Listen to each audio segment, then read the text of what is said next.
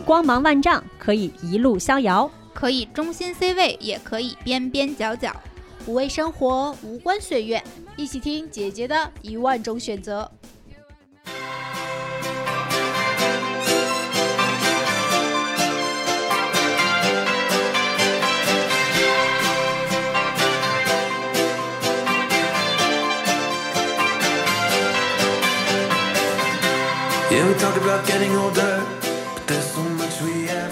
Hello，大家好，欢迎收听新一期的《姐姐说》。哦，大家好，我是美丽。Hello，大家好，我是六月。大家好，我是仍然没有改名叫陈好红的陈浩南。哎呀。这个 这什么浩南又来了，耶！浩南今天非常的美，然后六月天一见面，对那一顿夸。那浩南跟我说，哎，我我今天脸有点肿。我说脸肿了还美成这样，那不肿得什么样呀？我今天刚来的时候，美丽都没认出来，因为我刚刚因为因为那个试戏嘛，接了一个长发，然后整个人呢就变得娘了很多，跟我的气质很不相符了。哎呦，可能有新粉不熟悉浩兰，大家不熟悉浩兰的可以去听那个搞笑女演员那期。对，浩兰在啊里面的表现堪称脱口秀演员级别 啊，非常搞笑。对，新人说，嗯，对我们今年也准备以姐姐说之力捧红浩兰，然后让以后让浩兰多来上节目。你经纪人不行，还是得我们，还得你们，真的还得我们。嗯，那我们今天要聊一个话题啊，也算是姐姐说有史以来应该是最放飞的一个话题了吧？那确实。为什么呢？因为这这说起来听着挺玄妙的。是前段时间我不是和六月出差嘛，然后去上海跟六月出差。我跟你说，从早上七点半睁眼开始讨论选题，到晚上两点半闭眼在讨论未来姐姐说工作规划。真的吗？我以为我以为跟六月在一块儿会谈论男朋友啊，谈论谈恋爱呀什么的。那你可是太不了解六月，我这简直是 工作狂魔，就 累得要死。跟美丽出差那三天，我也累得要死，没没时间睡觉。呃，对。然后那天我们俩正好在聊。天聊起来之前，我们姐姐说不是录了一期节目聊丁克嘛？就丁克姐姐那期，然后大家也也就呼声还不错，然后很多听众也在评论区给我们留言，包括我们的在我们的精神股东这个社群里面。对，但是仔细一想，就总觉得如果你不是一个有钱的丁克，你好像就不敢老。因为前一段时间我有个朋友，他就跟我说，因为他最近他可能这个年纪大概四十四十出头了，这开始要给父母养老想办法了，他就去。这北京周边去询问了一圈养老院，嗯。嗯，稍微好点的养老院，而且他父母还是生活能够自理的活力老人啊，活力老人。对，然后去询问咨询了一下，稍微好点的养老院要八千块钱一个人一个月，俩老人就要一千六，一万六，一万六，说对了，俩老人就要一万六，一千六我就去了，我现在就去，我要退休了。我这仔细一想，好家伙。这可能对于大部分的年轻人来说，现在赚的都不够养老的钱，压力太大养老院都不够啊！在哪儿？北京周边吗？对，这都不算是特别好的养老院，还没进市区。对你要是特别好的养老院，那都一个老人一万块钱都打不住。你要是那种特次的，就是可能也就供你凑合活着那种，能稍微便宜点也得也得大几千。对，就觉得这养老院太贵了。作为一个丁克，我只。真是没钱不敢老啊！而且而且这八千其实还是算便宜的，因为我之前知道有一些比较高端的养老院，基本都是六位数，甚至有的是七位数一年，就是非常非常贵。但是他们现在提供的，即使是啊，就是这种很高端的养老院、养老机构，可能提供的更多的就是一些基础的保障。嗯，就比如说你像老年人老了之后，他不是最担心就是身体问题嘛？对，进去有人给你照顾，可能伙食好点儿，对，伙食差。区别，或者说，比如说贵一点的养老院的护工，可能是研究生、博士生这种，居住条件住宿环境像酒店，对对对，类似于这种，甚至是给你看病的医生，可能是住知名医院返聘教授，对。对。但是其实可能这些你听下来，感觉还是只要主要在维系生命体征。对，我就想，我如果作为一个丁克，我老了之后怎么办呢？就大家都会说，哎呀，你这没有子女，你到养老院里边人都欺负你。我想可能这种情况，可能没准真有。嗯，对。然后我自己也想，那尤其是我们这一代，是不是这个没有没有子女的，我们可能都。会养宠物，而且送走了一批宠物之后，还会再新养一批宠物，因为人都有情感需求。那我进养老院了，我的宠物怎么办？或者我在养老院，我还想养宠物怎么办？对，对，以及老了之后这啊社交的需求、恋爱的需求，嗯甚至这个身体愉悦的需求。对，就想，哎呀，这养老院现在真的是不能够满足我们的心灵需求啊。对，无法在晚年去享受很好的生活品质了，就只是等着拜拜了。对，所以我们那不行，不行，我们要那叫什么零零后改 零零后整顿职整顿职场，我们整顿养老院。八零后、九零后现在就开始要整顿养老院了，我们就想，那咱要不然开一期脑洞？它其实也不纯纯是开脑洞，我觉得有很多我们很多的现，实意义。对，对都是从现实中真的是能够做到的，没有那么难。是的嗯然后它就能充分的解决我们这一代年轻人老了之后的一些需求。对没错，对。然后那天跟六月碰撞完之后，我觉得哇塞，提到养老院就。未来的畅想，感觉可以玩的东西可有点太多，了。好想去，听完就好想去。嗯、对，听完就好想去。行，那我们接下来就时空穿梭一下，朋友们啊，啊咱这是穿到哪年？现在是二零二三年吧，二零四六二十年以后可能还不太行，二十年以后，这这才咱俩才才中五六十岁老年啊，才五六十岁。中老年，再往后传十年，行二零五六年行，那咱俩就六七十岁的时候，五六年是三十三年以后，啊，怎么还有零有证呢？怎么有零？这不就是取三十三年之后，我正好六十岁。可以，就是咱六七十的时候想住什么样的养老院，行构想一个那个时候的养老院。行，我觉得刚才有一个重点是，现在的养老院都像把自己交给别人了，但是以后我们的养老院哦应该就是自己来掌控自己的人生，就像我们现在这样，要自由，老了以后也一样，就是互帮互助。我们对，不能因为身体机能下降就丧失了对自我的掌控。是的嗯，那咱先说说咱们到底要建什么样的养老院吧，我已经迫不及待了。行行，那我们来想一想，大家梦想中的养老院准备建在哪儿啊？反正我现在啊，身嗯边有很多朋友，大家就可能城市生活过久了，都开始向往归园田居。是的，我的梦想就是以后去种地。你这这根植于中国人的血液中 啊，没错种地的基因。你知道我最近很多朋友，尤其是生活在北京的朋友们，嗯大家都想整个院儿。小伙子啊不是，对对对啊这个那个那个哪儿呀？什么小汤山还是哪儿？啊，对啊自己租了一院子，嗯，嗯，但是呢，奈何院儿确实少，寸土寸金且贵对，嗯要么就。要么就是你你不了解的这个这个异乡啊，穷乡僻壤呀，嗯或者是远在他乡，你可能对当地都不了解，咱又老了，咱都六七十了，你让我嗯再去租院子、买院子，谈判还挺复杂的。而且打理不好，那更糟心。哎对院儿特别难打理，对对非常难打理。然后我就嗯想，咱要是建的话，那不如就回归人的本性，人作为动物就喜欢在大自然归园田居，对，咱就找嗯个风景秀丽的地方，远离城市。哎，啊到你可以是什么小岛上呀，嗯也可以是这个田野里呀、嗯，山里呀，这种我觉得都行。对我从上海蒂与爷爷，那是我梦想中的生活。在瑞士，哦，建在这种鸟语花香的地方，本身老了之后的这种生活品质和感受应该就会很不错吧？，对呀、嗯这喜欢种地的老人好像越老越喜欢种地。嗯，对我，我爸妈现在梦想就是有个院儿能种地。对，除了种地，还有什么种花？人人都想有个花园，都想种在花园里。对你说那个种花，嗯我就想到，如果要弄一个养老院的话，我有一个很痛点的需求，就是很小的细节，但我觉得嗯能提高幸福感非常非常多，就是嗯香味儿。味道，对养老院的味道，我们一定要让它营造出一种，就是从床单被罩到我们那个院子里面花香，或者是我们用一些香氛，用用一些办法营造一个治愈系，哦，营造一种治愈的氛围感，然后让老人闻不到自己身上的老味儿。哦，这老人个是老人确实有老人味儿。对，这个点是从哪儿来的呢？是因为就是前两天，呃呃，前一阵儿时间，我爸他突然意识到自己身上有时候就是可能那个衣服稍微放一放不洗，嗯一闻就有一股。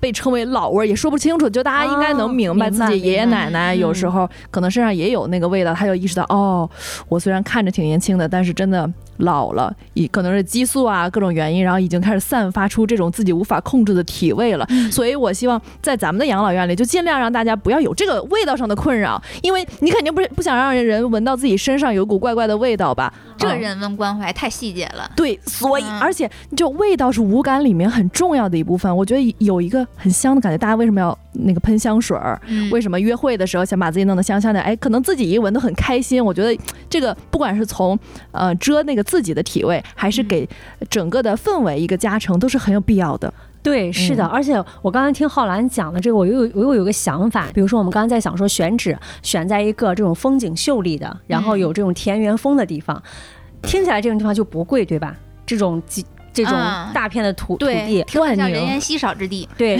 既然是 既然是人烟稀少之地，我就有一个想法，我想把它做成连锁的，而且我觉得这种连锁它不是像咱们以为的连锁酒店那种，嗯。而是比如说我可以是结合当地不同的风土人情，打造不同的主题式养老院。哦，就主题酒店那种。民对就是宿那种，嗯，对，比如说我在巴厘岛建的，可能就是海边风浪、海边、嗯海边这种海边海景对哎，然后我在大理就是这种田园风，哎对吧？哦然后我们在刚才说瑞士是吧？瑞士高奢风，哎对。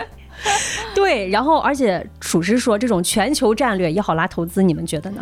不是，人家这边还细微的人文关怀，你这就怎么露出了资本家的嘴脸？这不行，这得考虑长久长久性啊。因为我们现在说到养老院，很多老人进到养老院，他活动的空间只能在那儿，范围很小，嗯嗯。对，他就只能在那儿。但是我可以给他提供很多的选择。哎，那这个跟我的那个选址有一点异曲同工，因为最开始，呃，说开脑洞嘛，我就想的，哎呀，老了一直住在一个地方也挺无聊的，大家谁还不想环球个世界呀？对呀、就能不能我们的养老院里边儿，就是如果像你一样做连锁的话，能不能每个养老院里边都有五到十间的空房，就做成那种酒店性质的，然后我们定期就让老人交换住宿，然后就可能、哦哎。像交换生呢感觉。哎，对，今天交换养老。没错，我比如说我这今年我都在大理，明年可能这前半年我就去万宁了，啊然后后面再半年呢，我又去哎瑞士了，哎，就是这种。咱这真是活力老人，对对对对。然后如果不想，也可以做做短期的嘛，反正那个都是酒店形式的，就跟我们自己老了去旅游是一样的。对，而且你像现在讲的概念是什么叫数字游民，对不对？嗯咱就给他整个数字养老。啊，数字养老社区就跟现在很多数字游民社区一样。啊对对，然后在咱们的这个养老空间里面去做很多的这种共创空间，大家可以在里面，就有点像现在的这种公共办公 WeWork 啊，就类似于这种，对，这只能说这一代这个什么营销人、品牌人真能忽悠，可是了不得呀。可是能忽悠对，啊。哎，那我我说一个，嗯我觉得咱们刚才你俩说的这个有点大，都已经开始全全球连锁了。我先说一个切实的，对于我个人来讲，作为一个铲屎官，我最核心的需求就是刚才在节目开头说的那些，我要有宠物，因为你想想，我这一生，咱们这养老院叫丁克养老院，嗯，本身我这一生就没有子女，嗯我的这些。嗯，情感的需求、治愈、治愈自己的需求，全都寄托在我的猫猫狗狗上了。虽然说可能三十年后吧，三十年后我猫估计已经换了两代了，但是它依然是我最重要的家人。嗯对我去养老，可能我去养老的时候，我会希望能带着它。嗯也有可能我已经没有猫了，但是我是希望老的时候还能再养一只，或者养个狗。嗯这种它毕竟是我情感的寄托。嗯，然后可能也我就想到，也会有一些人，就像现在的人会说，哎，宠物还是别人家的好，我不想啊照顾它，但是我想撸它。所以我就想，如果我要是弄这个养老院，里边就要开设一个宠物区，嗯对啊，宠物友既能准好，对嗯宠物友好区，既能有一部分老人入住的时候可以选择带着自己的宠物来，然后我们也可以有一个相当于宠物开放区，就是那些不养宠物但是想撸宠物的人呢，可以去这个开放区；那些想拿宠物，不管是结交朋友也好，还是想把自己的宠物共享出来也好，共享宠共享宠物，就像疫情期间不是就有那种共享宠物，啊什么拿一箱可乐换撸猫一小时。哦是吗？对，有。哦，这因为大家的情感需求嘛，嗯需要这种毛茸茸的小生物给自己的这种治愈的感觉，嗯所以我的这个养老院里边就要有一个宠物开放区，嗯想去撸的就可以撸，然后。对宠物不喜欢宠物的，或者是呃这个毛发过敏的，嗯就是动物毛过敏的这些，你就可以不去这个宠物开放区就好了。嗯对，对，我觉得现在养老院也不会有这样的一些设置，现在养老院可能更多的还是为人服务。嗯但是等我们这些人老了以后，你像我觉得像我们之前那期丁克节目也讲了嘛，其实嗯蛮多丁克的朋友们其实都会养宠物。对，可能不只是猫猫狗狗，还有嗯奇奇怪怪的什么。嗯我知道咱们有一个姐姐养过乌鸦啊，然还有养青蛙、乌龟青，蛙情感对寄托嘛。对，嗯。需要有一个宠物区，而且除了这个刚才六月说的，就是自己带的，就是自己嗯。一直养的宠物之外，其实我们也可以和这个，比如说跟机构合作对救助啊，就宠物哦流浪救助啊，流浪动动物，对。这那之前来咱们节目那流浪动物救助志愿者，哦这不就能用上了？哦，那姐姐有想到，我二零二一年录的节目，二零五六年还惦记我呢。他可以来入住，然后正好就我们达成一个合作。对，哦，他那对。有很多流浪动物需要呃那个领养。嗯嗯对对对，然后这种的话，既是本身这个需要领养的动物，也需要人的关爱，然后嗯人老了以后也需要动物的这种情感寄托，双向需求非常匹配。对，太好了，还为社会减负了。而且你刚才说那个，就是我们那个做流浪宠流浪动物的那个姐姐，然后又让我想起来，我觉得到时候这个养老院啊，就所有的老人入住之前，要把自己的专业技能写下来。没错，哦，我觉得这也太重要了。就是老人老了之后，最大的价值点就在于哪儿呢？就是在于他年轻时候这些工作，可能或者是其他方面的一些积累的经验。嗯然后到老了之后，比如说他当了很多年的医生，他的要被需要。对他的这些职业技能就可能被需要。然后比如说我我是一个演员嘛，我觉得可以带着其他的老人，比如说。大家都爱美嘛对，大家都喜欢有意思的东西，爱美，或者我们爱录播客嘛，嗯我们一起搞点节目，搞点综艺，每个月定期拍点那种美照，哎，就是现在不是有那种老奶奶的 OOTD 嘛，哦，对对对，就很帅那种七十多岁的老奶奶的 OOTD，我觉得我们就可以搞一些社团，嗯。啊、就是按照不同的职业，按照不同、你这个我感没皱的，不是，我就在想，我感觉你你和你和小树，如果小树也入驻咱这儿，你和啊小树可以整一个社剧团，呃老年人啊，对老年人话剧剧团表演艺术团，哦，合唱叫上团红，姐吧，就是我们梦想 逐梦演艺圈的退休 退休姐可以姐红姐，而且这个还非常疗愈，表演是很疗愈的，可以释放压力，就是大家组成这个里面，哎，身心健康都有了，精神上面也有了，对嗯，我觉得进像现在的养老院入住之前，基本登记的都是你的身体健康状况，嗯然后家人的联系方式啊什么的。对。你想丁克这种啊，你无无依无靠，是你就只能你就自己填就那些身高体重、过往疾病史这种。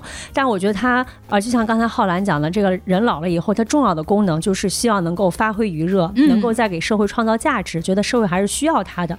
这就为什么现在很多日本的老人，他其实到老了之后还是会去工作，到七八十，甚至还会还在那开出租车。对对对对，就类似于这种。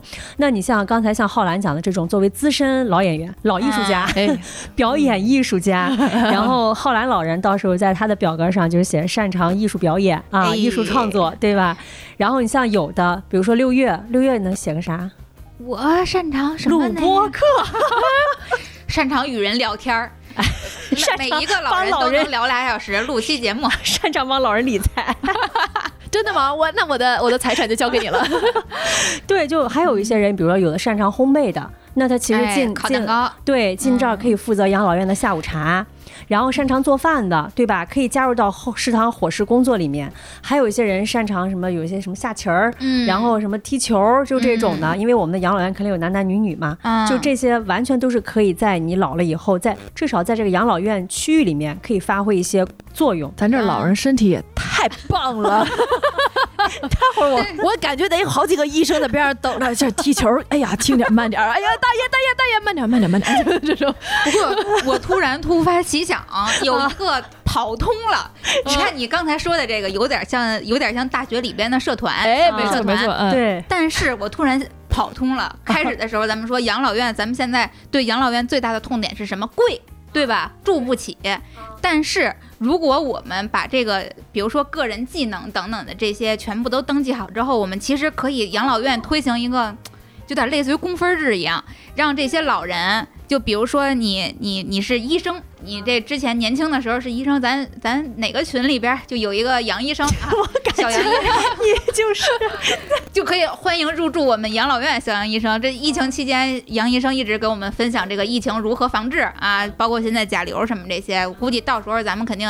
杨医生听到这儿，我们再 Q 你，欢迎二零五六年来找我们 入住养老院。什。么医生也有爱这个有会看病的，嗯。可能会有爱做饭的，对对对，我觉得完全是可以，就相当于住了养老院的时候，同时兼职一份养老院的工作。嗯。你是医生，那你可以就当当那种社区医生一样，大家嗯平时头疼脑热的找你来看看，嗯对你给开开药什么的。嗯对，这很对然后重要。对嗯你特别擅长做饭，爱好烹饪，嗯那我们养老院的食堂可以交给你。嗯然后呢，它可以这个你的工分儿可以抵一部分的这个你的养老院的那叫什么费用？费用养老费嗯用。原本原本咱们这养老院这么高级，原本两万块钱一个月，你就一万了，好像听着也挺贵，也挺也不少两万。已经不贵了，你想三十多年以后，通货膨胀再跑一跑，哦工资大家再涨一涨，两万就相当于现在的两千了，应该不贵。哎，那嗯像我这种爱种地的，我是不是可以种点有机蔬菜，哎，然后卖一可卖，以，对，你就相当于种地，然后这成本价自产自销？对卖给我们养老院食堂。我跟你讲，作为管理者啊，就是这心里的小算盘在这不停的巴拉巴拉巴拉想，可太省钱了，我都不用雇人了。那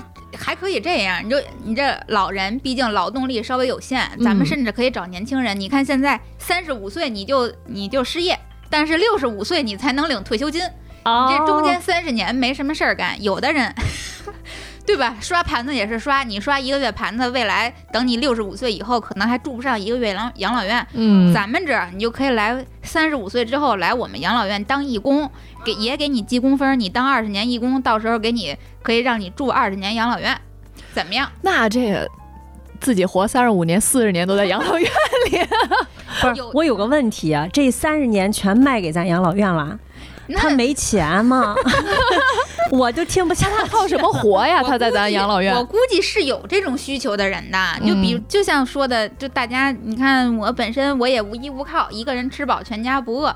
然后有的人你可以你可以算嘛，就是比如说我从你这儿干半年，养老院干半年，我再出去玩半年，我觉得也无所谓，反正你这个工作时长到时候能抵你养老时长就得了嘛。就这工分认可是需要什么劳动部、国家什么部门认可的，还是就咱自己认可？咱咱自己认可就行。咱入院之前签一协议，但是咱应该能撑三十年吧？别人家赚了两万工分，就咱黄了。不是咱这养老院这么省钱，这么人文关怀，服务这么优秀，他嗯，能怎么可能撑不过三十年？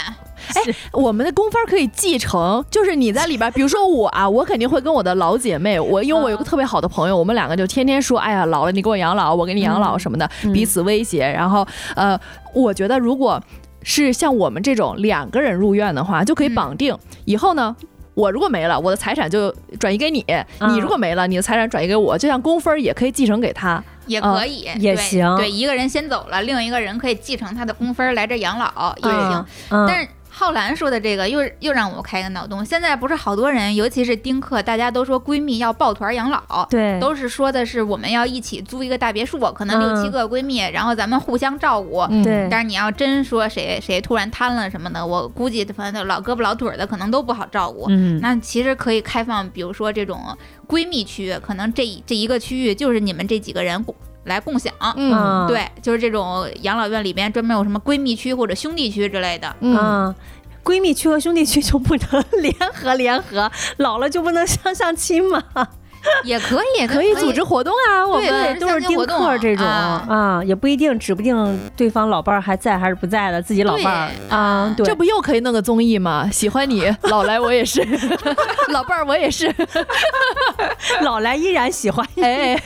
哎，笑死。嗯那听下来，咱至少现在有这么几个区了，然后宠物区，对吧？嗯，然后这个闺蜜区，对对吧？嗯然后还有什么兄弟区，啊对吧？然后咱再弄一相亲角，差不多这种可以啊，就是类似于这种相亲活动。嗯，然后我觉得刚才还提到一点，就是刚才浩然说，咱们现在这老人都太健康了，就是可能肯定还是有一些老人。失能的对，你就像现在的养老院，其实最嗯让养老院感觉头疼的、成本最高的，就是那些失能老人，嗯就是大家行动其实不是特别便利已经，生活不能自理了。对，尤其是嗯遇到那种，你像现在的养老院里面很多这种。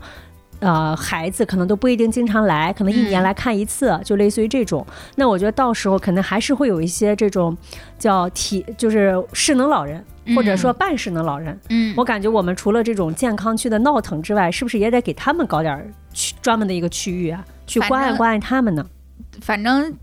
比如说这失能老人护理方面，它可能更复杂。那咱们嗯工分两倍制怎么样？可以，年轻人可以多往失能老人那边去，因为那边护理的那个任务比较重，但我给你两倍工分儿，你就不用在我这儿工作三十年了，你工作十五年就行。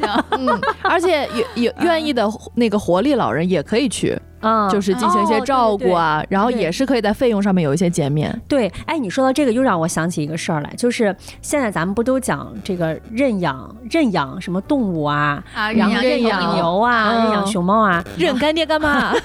行。之前我看他们那个那美国有那种别墅区，就有网红过去拍，然后嗯问那些很有钱的。就是大叔啊、嗯。大妈呀，说：“嗯哎，您需要女儿吗？我可以做你们的女儿。”真的有认养成功的，啊，对，就是哦就是现场认干爹干妈。对，就是我们不叫认养，我们就是叫姑且叫他领养吧，就是嗯。我们认养就打个引号的啊，嗯。就这种。因为我感觉一个是人上了年纪，就是年轻人上了年纪以后，其实还挺喜欢跟有一些有智慧的老人去聊天的，嗯。也许不一定聊天，可能帮他种种花儿啊，或者是跟他下个棋呀、嗯。其实既有这种吸取人生睿智感的这种体验，嗯。同时其实也是对于当下很多年轻人这种生活方式啊，或者是一种换位思考的一种感觉吧。然后你的这个领养呢，有两种方式，一种就是纯纯聊天型的，那它不涉及到我要去照顾老人；啊。还有一种呢，就是我可以介入你的生活，比如说一照顾，对我照顾你。嗯，然后我来帮你买吃的，或者说我更介入你的生活，那老人就可以拿出，比如说他的财产，或者是拿出一些钱，继承一部分财产，对，就啊陌生人之间可以签订啊这种。如果你是照顾，如果是刚才提到咱们的失能老人，嗯那我觉得这个就是又涉及到，如果说这些失能老人在入院、入院进入养老院之前，或者我们所有老人进入养老院之前，可能都会要先签一个协议。就是嗯。规定一下自己的财产要怎么去分配，我觉得你这种可能更适合，相比于什么大学生社团之外，更适合跟那些已经没有父母的年轻人达成双方共独。啊，不能他叫不是失独，他就啊。他可大龄孤儿，啊啊，对，或者就已经嗯成年了之后的那种，就比如说哦二三十突然失去了父母，嗯。但是我内心中就是人对于这种亲情的需要是嗯。天然的，嗯。对你不管是人老了想、嗯。想天伦之乐也好，还是人什么中年啊或者之类的，他需要有父母的依靠，这种依靠更多是心灵上的，嗯。对，刚好他们其实需求是可以匹配的。嗯。这我记得前几年忘了是从哪儿看到的，就是在社会养老上其实就提出过这个议题，它就有点像。嗯，匹配家庭那种哦啊，对对对对，匹配这庭感觉嗯种感觉，对，没嗯有没有孩子的家庭匹配一个没有父母的家庭，嗯两个家庭一起生活，然后未来这个。开始的时候，可能父父母这一方去照顾孩子，然后等父母老了之后，孩子来照顾父母，对，然后这个啊，父母的财产也有地方安放了。对对 我感觉六月就一直在盯着入住老人的财产这件事情。呃，说到这个，我又想到一个，就是以前不是很多电影里都有什么租女朋友啊，然后或者是结婚的时候租父母啊，啊这种有没有成为有有没有可能成为咱们养老院另外一种变现方式 啊，长长租父母是吗？啊？对，就是就是互相租那种 那种月 租年租，对呀、为什么要租父母啊？就有的时候结婚的时候，之前你们有看过那种电影吗？就是结婚的时候有，但是就感觉是电影里的，现实真的会有人租吗？我只听说过租男女但我觉得需。求有那么有那么大吗？呃，因为呃我日本好像有一个公司就是那样的，你有什么需求，我们这边都有员工。就可以扮演对长期的扮演你的父母或者是你的男女朋友伴侣，最大老年群众演员公司。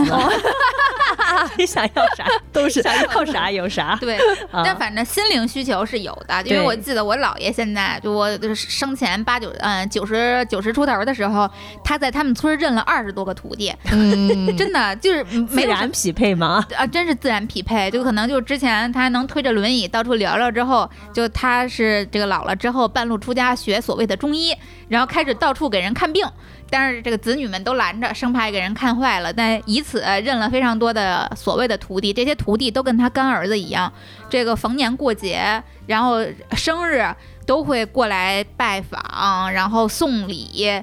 甚至就行子女的礼，会磕头什么的。过年，天哪！对，然后我姥爷太有成就感了啊！这一弄二十多，膝下二十多个弟子，这你这得亏人少，对人多感觉跟一邪教似的。这其实就跟咱刚才说的那个领养老人有点像，嗯，哎，那我有一个问题，就是具体的要，比如说，呃，我去认养一个干爹干妈，嗯那我要对他行什么职责呢？行负怎么样一个责任呢？，就是这个完全自由开放。就比如说签项目制合同还是总包合同？类似这个意思。嗯，比如说你你只是来跟我聊天儿，然后或怎么怎么着，那行，那我可能看你的贡献值，我来想想怎么给你给给你点啥，比如说给你我财产的一千分之一，或者是给你把把我在养老院的工分儿，然后转给你，然后或者你说不。美丽姐，美丽美丽阿姨，我可以照顾你的日常生活、日常起居什么的。我说，哎呦，这小姑娘贡献比较多，行吗？那就从一千分之一变成一百分之一，把我的财产给你。然后其实就是这种点对点的去。那如果有一方单方面违约怎么办呢？就是有有的时候不是那个会给子女催婚嘛，然后比如说我认养一干妈，我做了一件事儿，我觉得没什么毛病，我干妈不同意，结果前面我的努力全都白费了，我干妈突然说我要跟你断绝母女关系，干母女关系，那看怎么办还得有个养老院法庭啊啊，就是没有什么法律效力的地方，嗯是吧？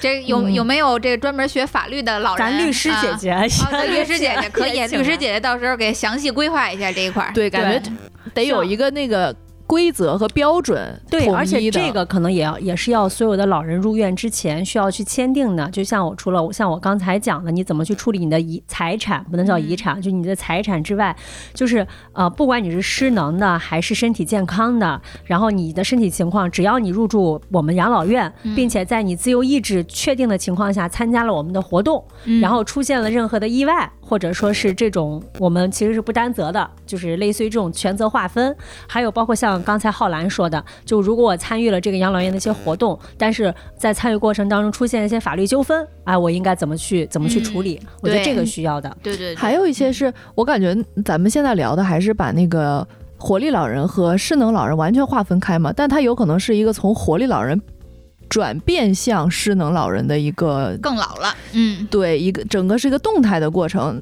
那这个过程怎么办呢？我我其实刚才在想，就比如说我一个人来的，我开始是特别能为自己做主，特别能负责，但是突然有一天我就阿尔兹海默，我啥都不记得了，那我嗯咋整呢？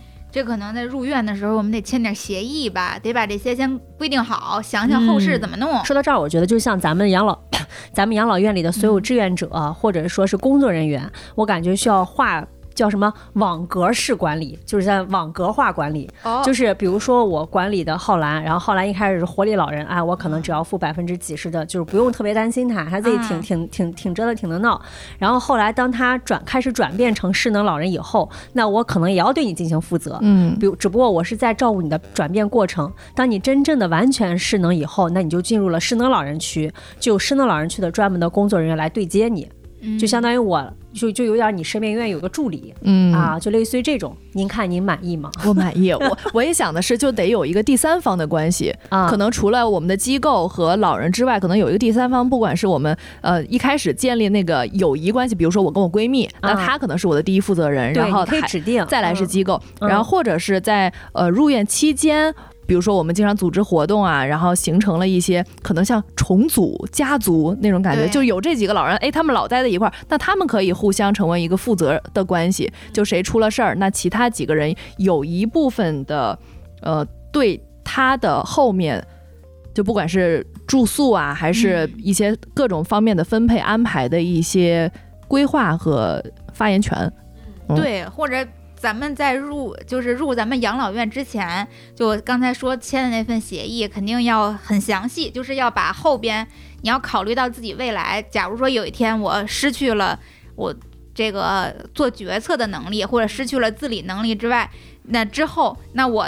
我的财产啊该怎么办？然后以及我如我是未来，假如说有一天我不能做决策了，我可能连银行卡密码都都想不起来了，那我是这养老院每月自动续费，还是或者自动续费到什么时候，一直到银行卡枯竭，还是到什么样的情况？对这个要提前约束好，包括像刚才浩兰说的，是不是有有第三负责人，就像监护人一样，嗯对这种感觉的人出现，这在入院的时候咱就都说好他。对，而且如果是那种失能老人来住我们的，就是你本身其实不管你是已经遗忘了，或者身体不能自理了，或者就是已经进入深度昏迷了，类似于这种的老人入住我们那个，我刚在想就入住我们养老院，那我们的这个权责沟通，比如说他不能发表意见了，或者他不能独立表达了，我觉得就可以跟他，比如说社区。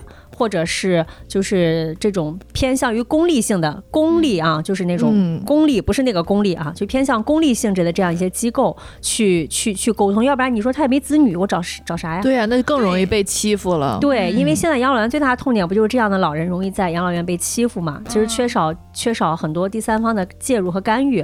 你像我们这种啊，作为经营者主动要求，然后那这样你开养老院，我开一个养老院进那个那叫什么监督机构？监督机构对。监察我呗，咱咱这成又又当裁判又当球员了啊！我我感觉听下来，我们得有一个一整个律师法务团队啊，得一层楼啊，这费钱呀！这个对养老院不费没多少钱，这成本挺高。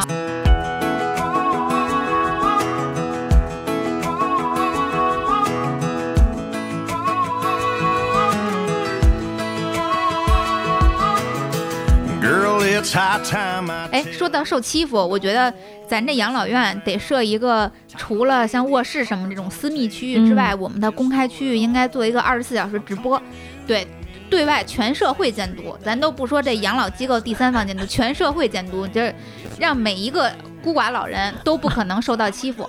啊，怎么样？可以，但是这个如果是我们来做这个事儿，我感觉跟老人入院之前签的那张纸上又得多一条，就是关于你的肖像权。对对对，你可以不在这个监督区域里边，对，就就像那个宠物区一样，有开放区，有监督区，会有隐私区，这可以选择只生活在隐私区。怎么听着就是类似于我不用打开 iPad 了，我打开贵贵公司网页就行了。大熊猫二十四小时直播那么多人看，我估计这老人啊，老人什么吃饭呀、做游戏什么的，应该也挺可爱，也挺多人看。哎，说到这个，我就在想，那既然我们都已经开了这个，就是大家可以在网上开直播，我觉得我们养老院的活动要丰富起来。因为我们家附近以前我们家附近有个养老院，我早晨以前上班的时候，我经常会看到他们早上起来，其实就跟现在老年人很像，在公园里面打太极，然后耍剑、广场舞，然后上午基本上会有一些养老院自己搞的一些活动，比如说读书，然后教什么聊天这种的，然后中午吃完饭午睡，然后到下午可能就再有一些什么种花种草。什么类似于这样的很简单的活动，我觉得我们不行。就这种活动，老了，对，这下棋现在年轻人都不怎么下棋了。咱老了，那那那得开黑呀，开黑打游戏是不是？哎，你说开黑，我突然想到，就是就是像我爷爷奶奶这一辈，他们不是特别爱战友聚会吗？那以后咱们这代是什么吃鸡的战友聚会？哎，对吧？对，这我觉得活动可以丰富起来。呃，我记得之前有一个电影，当时叫《飞跃老人院》，我不知道你们有没有印象，一个国产片儿。当时应该也就是一群老年人在。一个非常常规的一个养老院里面，就是被困的特别的厉害，就他们要做各种各样的活动，都老老老养老院都不同意，要不然就是你的健康着想，要不然就不能太刺激，然后要不然就是担心子女来找麻烦，反正就类似于现在养老院不让你干的，就他们都想干。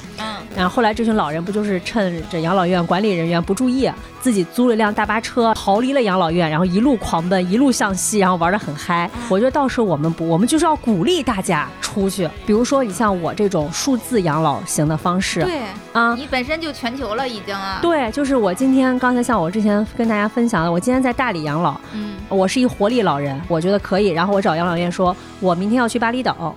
这个钱呢，可以我自己出，或者你来花我的一部分工分儿，然后再贴上一部分钱。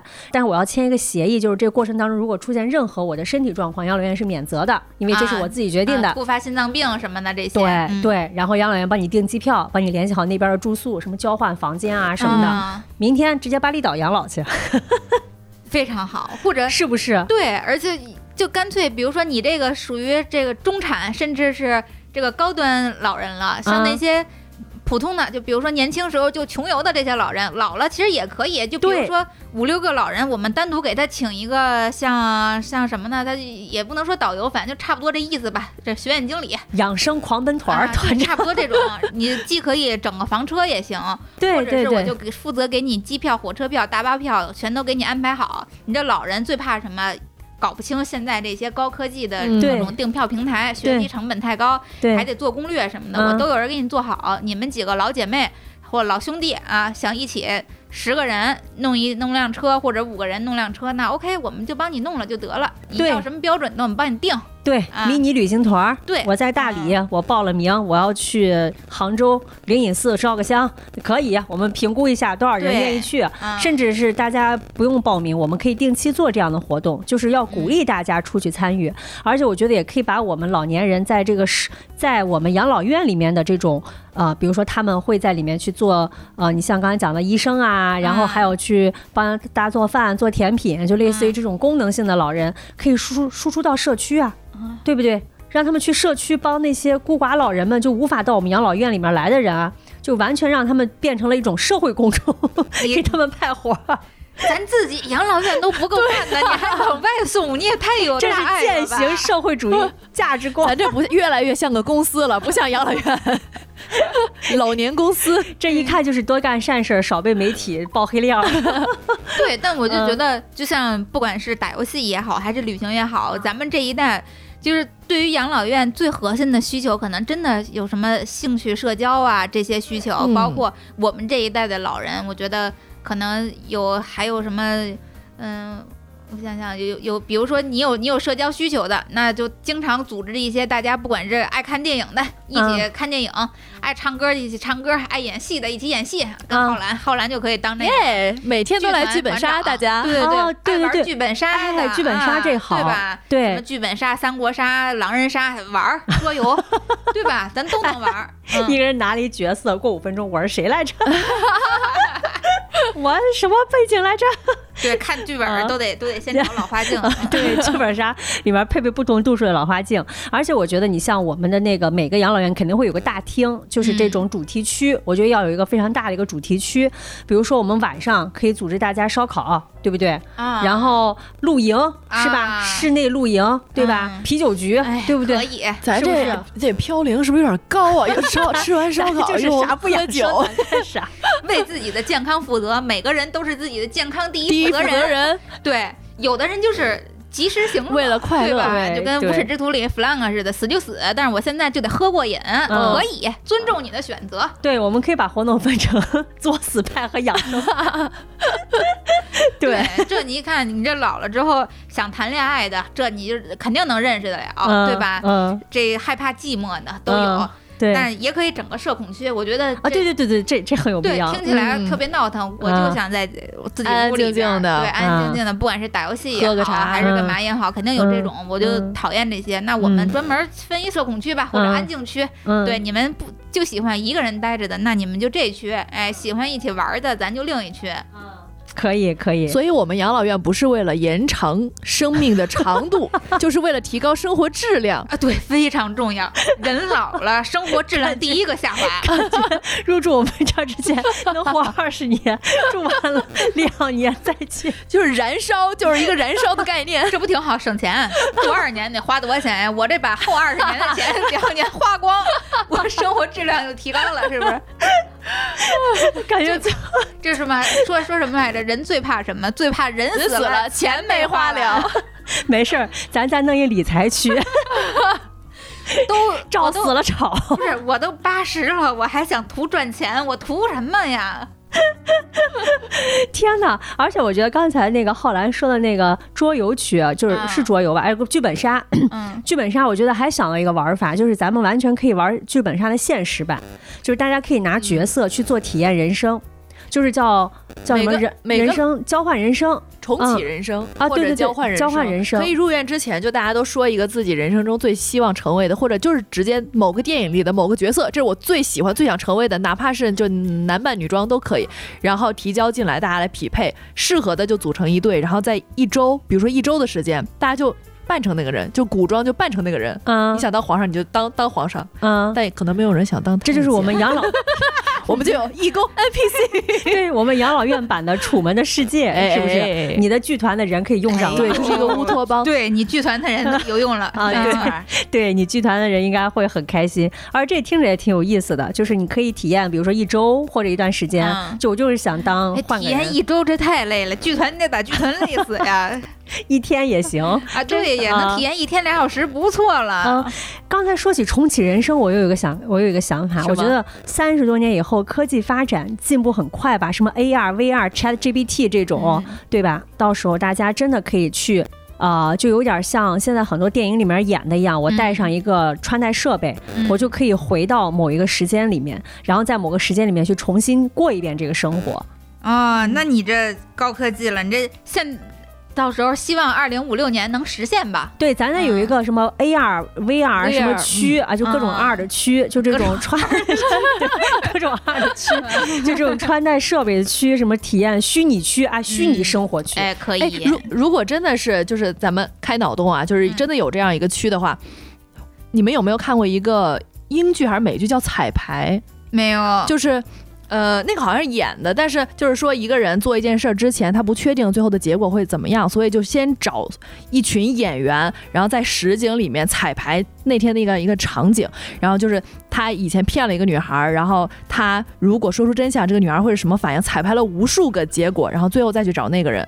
我就想，咱们可以反向来，如果是老人，他就是一辈子里，比如说啊，他以前喜欢一个人嗯没有告白嗯啊，或者是哦啊，或者是哦人生遗憾。对，有一个什么人生遗憾，他想虽然不能改变，但是想弥补一下，我们就可以给他创造这样一个环境。只是在大脑里边给他虚构这个，是不是？对，对，让我想起我前段时间看过一本小说，科幻小说是三十多年前，那是日本一个作家就写出了这么一个场景，叫克莱因湖。好像是类似于就是一个人躺在一个设备里面，然后你的你会被那个设备压，就是有点像真空，你这个人人体会真空，但是你的手指其实是被包裹住，但是你的手指完全感觉不到，然后你的意识就会突然间觉得，哎，我现在虽然在录音，但是我一睁眼发现我现在正在三里屯逛街呢，但其实我的人是躺在这儿的，啊，就我的我，但是我的触感、我的闻的味道、听的声音，全部都是三里屯那边的声音，就这种感受，我觉得都可以在咱们那个什么 R 区、虚拟人生区嗯。去可以去体验。对我就嗯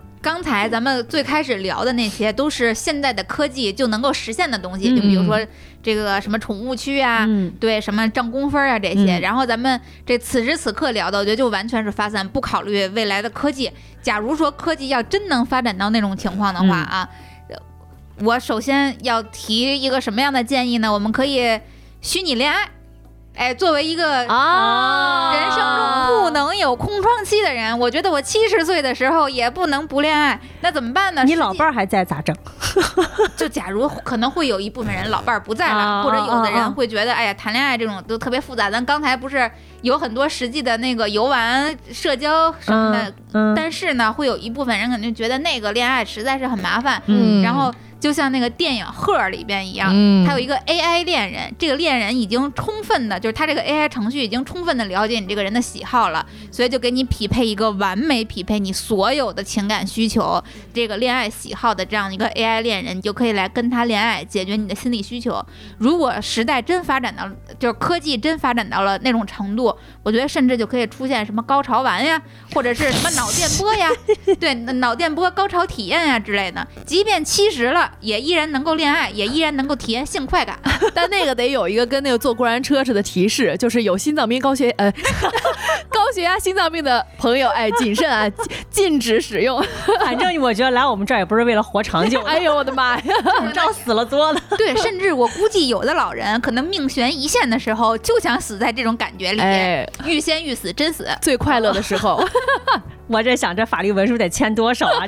对，对这种，而且刚才讲到，还有一还有一种就是现在其实有点可能实现的，就是对于那很多失能老人或者说是已经没有意识的老人，比如说现在有那个像我们刚才聊的有穿戴甲是吗？叫穿戴什么外骨骼结构。啊，外骨骼结构，就是它其实可以，比如说我是已经残疾了，然后啊，因为疾病，腿萎缩了，对腿肌肉对萎缩了，对，嗯肌肉萎缩无法站立或无法行走，甚至是有一些曾经是运动员呢，然后现在没有办法体验风的速度了，就类似于这种，我们可以提供这种外外骨骼结外骨骼结构。的，嗯。对对，如果再飞一点儿，我觉得到时候三十多年以后，应该也会有什么脑电波读心术了吧？就老人根本他就躺在床上，或者他没有意识，但是他那个脑电波可以告诉大告诉别人，我想吃肯德基，哎，也是没有问题的。嗯，对，就这种设，我觉得技术的发展只会让我们的这个养老生活更加的放飞。可能以后都没有什么手机啊、微信了，就是想拉黑人，直接眨个眼，然后那个人就是马赛克，我就看不听着像见他了。换护工可以这么就像黑镜里面，对，对换护工可以这么干。嗯嗯，听完了，我只有一个感觉，就是留给科学家们的时间不不多多了。听完了我只有一个感觉，这养老院贼花钱啊。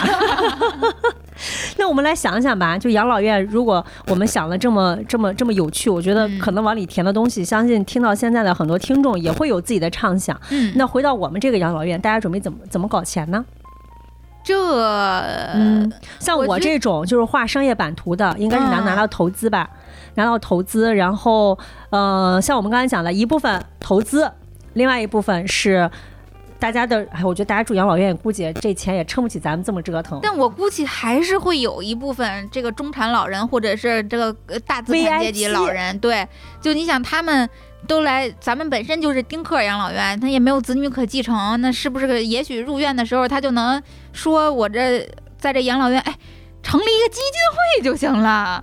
对，这养老院、你在这住这么好，对吧？然后你非常希望这个养老院发展下去，让更多的老人享受你这样的非一般的服务，非一般的这个老年人生。那你这个啊，这个百年之后人已归于故土了，那你这个呃归于这个尘土了，那你其实是可以把财产捐给我们养老院基金会的，我们用来发展哦，这可以，毕竟丁克老人老了以后就剩下钱了，是吧？啊。对呀，对，这样没有钱的老没有钱的老人嗯也可以来住，有钱的老人还能帮助他继续发展，太乌托邦了。这个刚才不是说可以那什么二十四小时直播吗？你看我们这做活动的直播，你就能。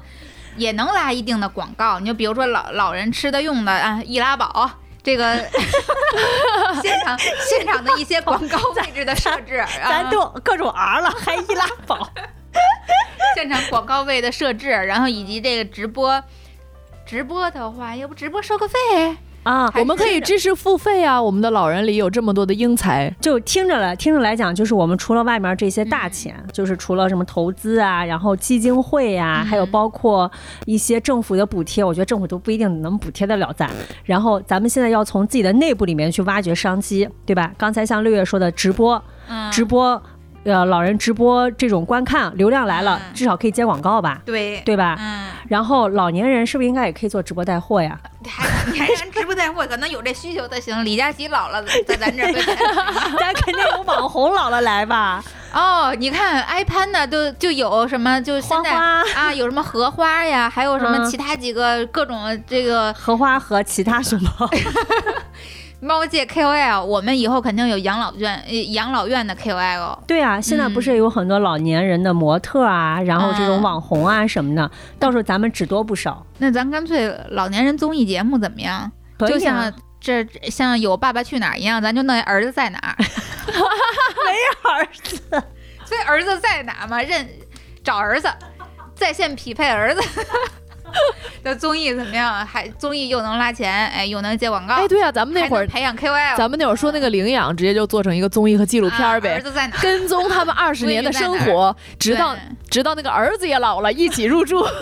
能拍纪录片儿。我记得之前看一纪录片儿叫《幼儿园》，非常可爱。对嗯，从幼儿园里边拍那纪录片儿，我们养老院啊、嗯也很好，拍纪录片儿、广那个什么电影之类的、嗯都能赚钱。这儿都有演员了，哎，没错儿 都，有演员。采编播一体在这儿。听着就是我们是一个巨大的内容 IP 库，感觉能生哎呦，产各种这我。我听起来就是咱做内容、做品牌、做营销的人，老了真的是了不得呀！这里面得有一家广告公司，哎，而且得有一家 MCN，对哎吧？咱以后老了肯定，你看现在这么多广告公司，然后广告公司裁员又这么厉害，我估计你老了的时候，就跟疫情疫情期间楼长啊好多都是广告公司 agency 出来的人，嗯咱老了养老院里有的是，我跟你讲。哎，作为一个演员，听的我都不想不想退休了，我还是工作吧。我怎么觉得住这养老院更累了？活儿怎么这么多呀？哎呀妈呀！我还不给我钱，给我工分儿！我的妈呀！一秒回到解放我还要去种菜，我对你精力和体力的双重考验。而且听下来，我感觉每个老人进来都闲不住，可能不仅仅是浩然吧。但凡是有点技能的，或者想折腾的不，，咱都说了嘛，老人最需最需要被需要的感觉，嗯对吧？咱们 这这浩然需要的感觉给足足的。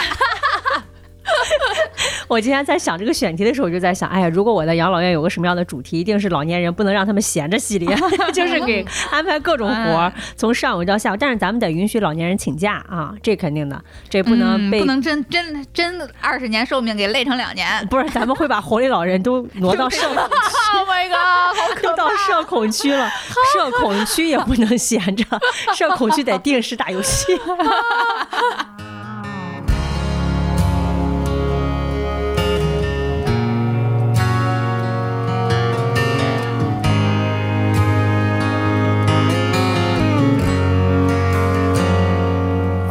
Poured the concrete, cut the two by fours, planted 哎，我还想了一个问题，就是咱们现在有这么完善的这个整个整套服务流程，那说到一个点，就是我们把老人迎来了，我们怎么把他们送走啊？怎么死？啊，对对，就像那个结婚之前有单身 party 一样，让我们做一个重生 party 那种感觉。哦，有点意思。那我们这嗯养老院得有个叫什么葬礼礼堂、party 礼堂呃，葬礼我觉得得换个名字吧，葬礼听着贼，啊，重生礼堂啊对重重生生大门之类的嗯这种啊。里面附投胎指南。投胎指南，对，这可能比较适合那种将死老人，就是我我啊知道自己时日无多，哎，嗯我先办一个。嗯对，要不然你办了，这朋友们 party 了二十年，你还活着，嗯就感觉你等你真要死的时候都忘了。然后大家可以选择自己的死亡方式，因为我知道我有个丁克的姐妹，当时她跟我聊过，就是她其实对于死这件事儿特别的看得非常的淡，因为我觉得可能是因为她常年在就是在别的国家生活的原因啊。她跟我说说，等她死了以后，她只需要有一个人指定一个人帮她按一下抽水马桶的那个盖儿就可以了，就是那个冲水冲水键就可以了，她就不会不不想什么这个这个对脏那个脏的啊，。对对就到马桶里姐妹差不多啊啊，，就到马桶里，然后冲一下，就随便爱咋死咋死，反正我死了。啊，也我知道有些人喜欢树葬，就是葬在那个树里头，不是树里头，就是种树吧。浩然种地，直接菜葬，成 种菜融为一体底下怎么样？我们好环保，等一下，后来又多了一个活儿。又多了一个工作。哎呦我的妈呀！给菜施肥的时候好累要撒骨灰，不是，关键是这玩意儿应该不能用来种菜吧？就是一个循环。啊，反正是碳嘛，至少它应该不会有有不会造成什么土地污染的作用嗯，对啊，就掺和着肥料，再加点科技手段，让它变成可循环肥料，类似于这种，啊对对吧？变成菜滋养其他的老人。啊，我反而是我我对方式没有什么要求，但我对就是比如说啊，我我不是有个特别好的朋友嘛，嗯我就希望只要跟他一样就行。就是如果是埋在哪儿，我就跟他埋在一块儿；如果都扔海里，啊我就跟他扔在一片海里。然后最好我俩一起死。然后如果谁先走了，谁就帮对方处理后事，嗯，就是这种。因为就是也，就是死了还在一起，投胎咱还能一起投。哎，对对对对对，就是就是 就是这种感觉。但是之前我有听很多人就觉得友谊啊，就是老了一块儿跟朋友养老不靠谱，就是因为朋友之间没有那个契约嘛。啊，我不一定非要对你负责，我说不负责就可以不负责了。嗯，但是如果真的签一个合同呢，他又好像违背了友谊的这个概念和初衷。嗯你这其实没事，你想这即便是这个什么亲父子，这个亲人哦，啊之间都要立遗嘱，对吧？对你这闺蜜之间立一个，就有点太类似于遗嘱，但他可能只是后世怎么做的东西，他其实不伤害友谊。我不立，我我不立，才显得我们的友谊是如此的纯洁，就像不结婚的夫妻还保持那个就是真真爱的关系，那种才是真的是真爱。也可以别别让他看了立遗嘱，一张证他的钱归咱。啊。行，啊哈哦，后来我要撒在我的菜地里，我都烧了，我撒我菜地里，我要变成肥料。咱咱这养老院这这必须得这得得发展呀，得投资呀，是不是？可我估计现在应该咱们很多听众都迫不及待想投资咱了吧？是至少想入住吧？虽然这养老院现在还暂时连地基都还没有，还只是一个 demo 阶段，忽悠投资人的 demo 阶段，那大家可以呼吁一下，大家在评论区里边先排队取号哎先排队取号，先领号，对到时候我们按号这个叫人入住。对如果对对对对对，然后我们也在线征名，好，大家欢迎大家提前给我们这个丁克养老院哎起个名儿，好吧？我觉得除了丁克之外，就是甚至到时候什么孤寡老人啊，或者是我们评估以后，其实都可以住进来。啊，子女不在身边的对啊，对，对，或者这个子女形同虚设的，肯定有。儿子在哪儿的？啊？对对对对，随便啊，只要大家有类似于和丁克共同的需求，那都欢迎入住，只要付钱就行，没有钱打工也可以。啊，嗯。对对，行，那我们今天这个。嗯，这个叫什么丁克养老院大畅想就到这儿，跟大家畅想到这儿。嗯欢迎大家在评论区跟我们接着接继续我们的畅想，让我们不停的去完善这个养，老院。也可以在评论区开放取号了啊，到时候来晚了那就得排队了。我们嗯这这空窗可不多，好的，行，那我们今天就先跟大家聊到这儿吧。嗯欢迎大家在各大音频平台关注和订阅我们“姐姐说”，然后也可以在微信公众号搜索“姐姐说 FM”，就可以加入我们的精神股东群啦。行，那我们就今天和大家聊到这儿吧，大家再见。拜拜。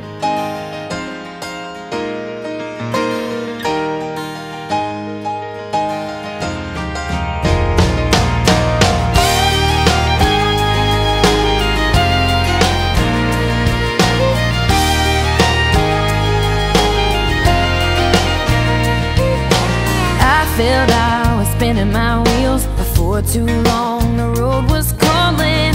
I packed everything I owned, so sure that I was leaving this small town life behind for good, and not a single tear was falling. It took leaving for me to understand.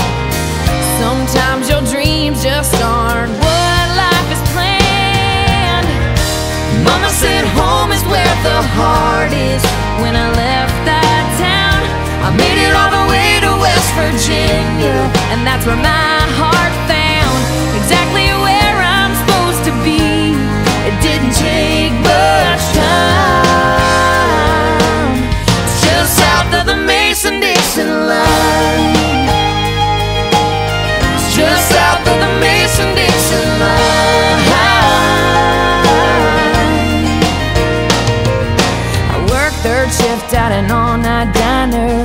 To save a little money for enough gas to make it to the East Coast. That's when I saw the brightest pair of deep blue eyes walking straight into my life. And every night we talked till it became so clear. And I could feel those dreams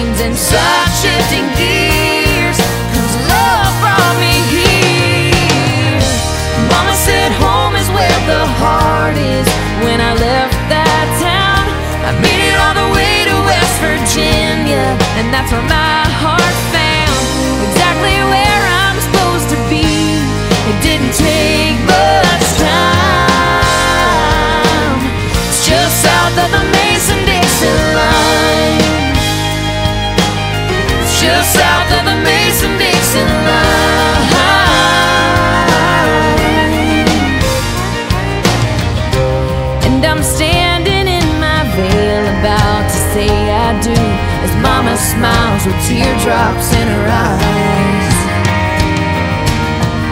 And then I realize there's something Mama always knew. Love is what I really left to find.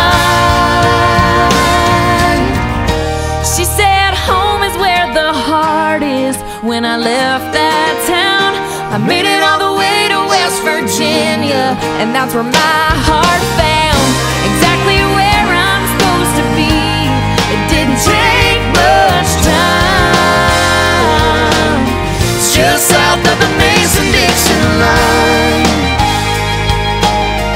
just south of the Mason